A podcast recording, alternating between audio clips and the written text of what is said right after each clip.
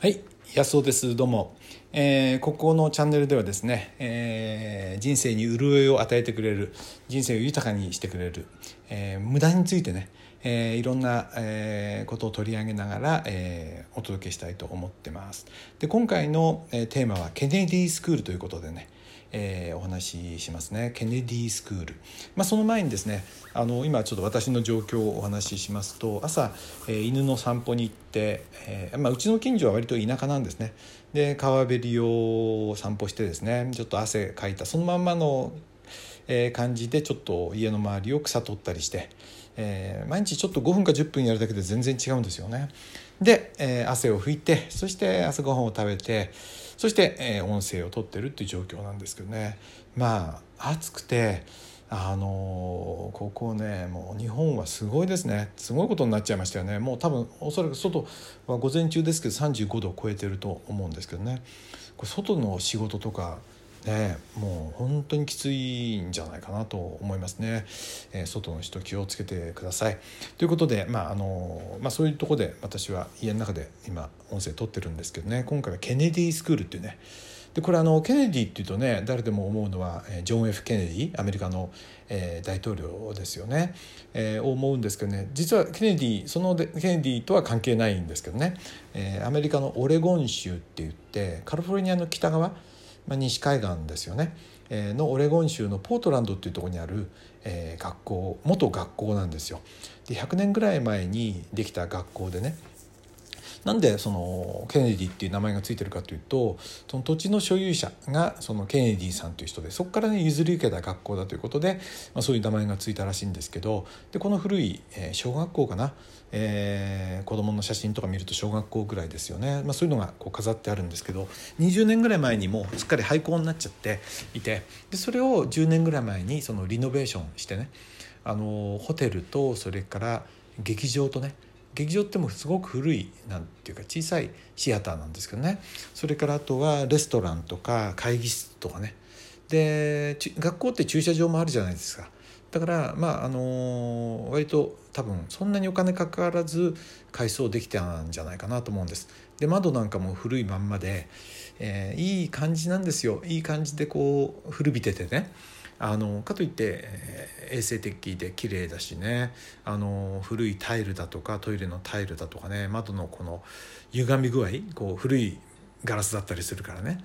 でいい感じなんですよ。で玄関入るとですねなんか薄暗い感じでそこにホテルの、えー、チェックインのね、えー、フロントがあってあと売店があったりしてね。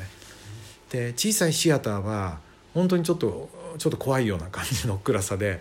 あのなんか出るんじゃないかと思うような感じなんですけどだから売店にはねそれをこう逆手に利用してちょっと「ハリー・ポッター」的なねちょっと怪しげな、えー、ま、こうなんていうかなグッズなんかをね、えー、T シャツだとかそれからカードだとかねそういうものも売ってたりしてなかなかあとワインとかもね売ってたりして。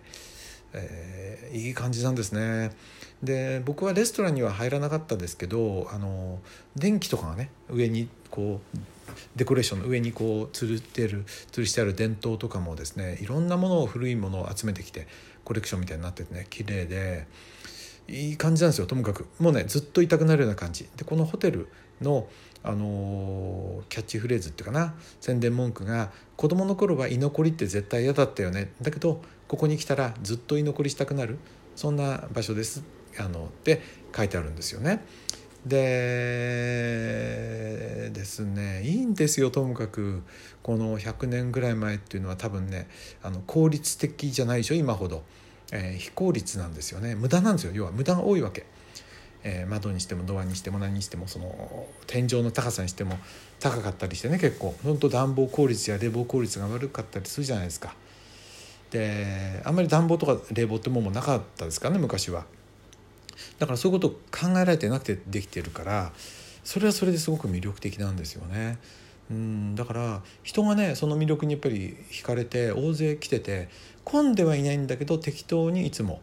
えー、人がいて。で観光客っぽい人はいなかったですね。ほとんど。僕たちだけぐらいで。本当に地元の人が愛して使ってるっていう感じなんですよ。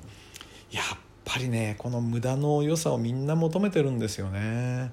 うん。あの僕もねあの4 5 0年前の車とか好きなんですけどね。車好きなんで。やっぱ可愛いじゃないですか。あのコンピューターがデザインしてるなんじゃなくてね。無駄がないデザインなんじゃなくて。もうちょっと無駄がいっぱいある。それがねゆとりとか潤いをね人生に与えてくれるんじゃないかなと思います。で実はポートランドっていう街自身がそういう街のようなんですよ僕今回初めてだったんですけどねで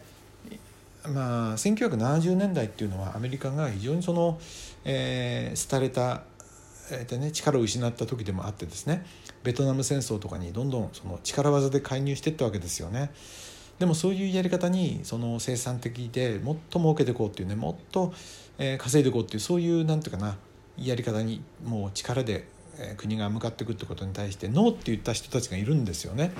でその人たちは逆にね、えー、みんなが望むようなスーツ姿だとか、えー、豪邸に住むんじゃなくてもうヨレヨレっとしたジーンズと髪の毛を伸ばしてひげを伸ばしてねそしてフォルクスワーゲンのバンに乗ってサーフィンしたり、えー、歌を歌ったりして過ごそうと、えー、というそういうのがヒッピー文化だったんですけど大きな流れにはならなくて、まあ、変わった人たちみたいな感じだったんですよね。でもそれがこの21世紀に入って、えー、もう一回ねちゃんとした今度は大人の文化として花開いた感じで、えー、それがねあるのがポートランドっていう感じですよね。なので、えー、街を歩いててもなんか怖いような思いがないんですよ。あのぐらいの中規模の都市だとちょっともうちょっと汚かったりアメリカなんかするんですけどどこも綺麗でねで出会う人とかその店員さんとかがねとってもいい感じのその人生を楽しもうねっていう風なね優しさにあふれてるんですよ。その作り笑いじゃな笑顔じゃなくって「どうもね」みたいな感じでこう人と人が思いやりを持って生活してるっていう空気にねいろんな部分が溢れてるんでねうーんいいなっていうね。生産効率だけ言うんだったらもっともっとほら「はいはい」って言って、えー、回転をよくした方がいいわけでしょ。そうじゃないね。無駄っていうものを大事にしてるようなこれちょっとこの私のチャンネルに向けてちょっとこう無理にくっつけてるように思うかもしれないですけどあのそうじゃなくてね本当にそのゆとりっていうのは無駄じゃないですか。その隙間ですからね。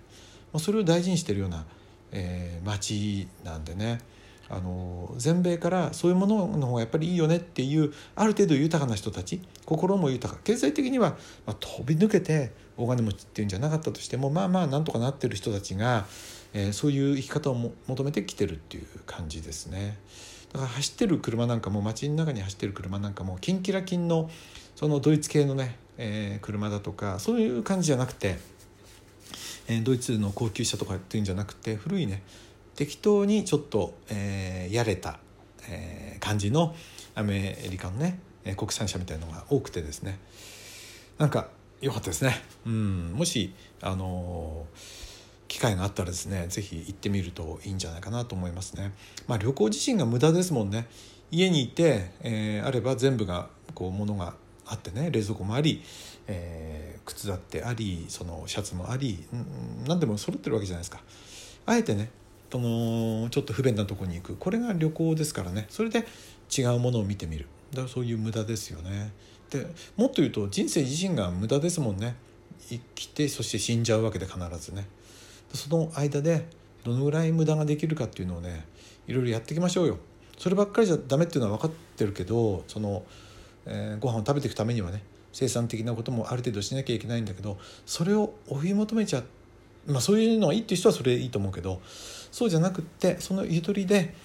こうゆとりをね無駄で楽楽しんでいこうまあそういうふうにいろんな形で、えー、その楽しみ方や面白さってものを、えー、僕は追求していきたいなと思いますということで野草の無駄ラジね、えー、これからスタートします、えー、また、えー次は何をしようかな。うん、うまくこれ音取れてるかな。はい。ということで、えー、今回はこんな感じです。どうも。これ、音はこんな感じですね。はい。はい、どうも。